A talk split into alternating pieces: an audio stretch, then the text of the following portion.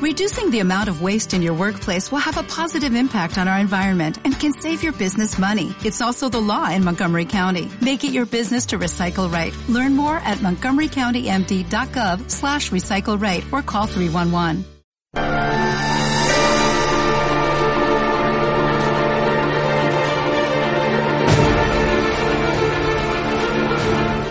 Bienvenidos a Isto Podcast, donde narraré los mejores pasajes de la historia. En este capítulo os contaré el Bajo Imperio y la decadencia de Roma.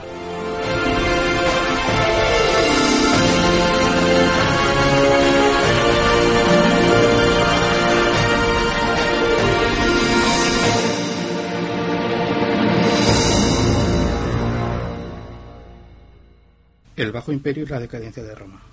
La inestabilidad política de Roma, iniciada en el siglo III, dio lugar a una decadencia progresiva que, finalmente, desembocaría en el hundimiento de la parte occidental del imperio, como consecuencia de la penetración de los pueblos germanos. Sin embargo, la civilización romana, que había florecido durante más de mil años, aún tuvo la solidez necesaria para resistir los embates de los invasores hasta mediados del siglo V. La nueva organización del imperio. La tetrarquía instaurada por Diocleciano, con la división del imperio entre Occidente y Oriente, logró consolidar las fronteras y frenar las invasiones bárbaras. Diocleciano, años 285 al 305, se reservó siempre la decisión suprema sobre los otros tres tetrarcas. Se esforzó por reparar los desastres provocados por la crisis del siglo III. Reorganización de la hacienda, la justicia, la administración y el ejército organización de las provincias en diócesis y agrupación de estas en prefecturas, revitalización del paganismo y del culto imperial. Tras la abdicación de Diocleciano y Maximiano, en el año 305 estalló una lucha por el poder que duró hasta el año 324 y concluyó con la victoria de Constantino el Grande, que restableció la unidad imperial. Constantino reforzó el poder absoluto de la monarquía y fundó Constantinopla como capital del imperio. Además, consciente de la importancia creciente del cristianismo en el año 313, decretó la libertad de cultos con el edicto de Milán. El último gran emperador fue Teodosio el Grande, 379-395, que en el año 391 convirtió el cristianismo en religión oficial del imperio. A su muerte, el imperio volvió a dividirse entre sus hijos Arcadio en Oriente y Honorio en Occidente, con capital en Rávena desde el año 404. Los germanos. Los pueblos germánicos procedían del norte de Europa y estaban organizados en tribus. La máxima autoridad correspondía a la asamblea de guerreros y hombres libres, que elegía al jefe y decidía sobre la paz y la guerra. Los romanos los llamaban bárbaros o extranjeros, y pensaban que eran inferiores en cultura y costumbres. Los principales pueblos germánicos eran los godos, los alanos, los suevos, los vándalos, los francos, los anglos y los sajones. La búsqueda de mejores tierras y un clima benigno y la atracción que sentían por la civilización romana impulsaron a los germanos a emigrar hacia el sur.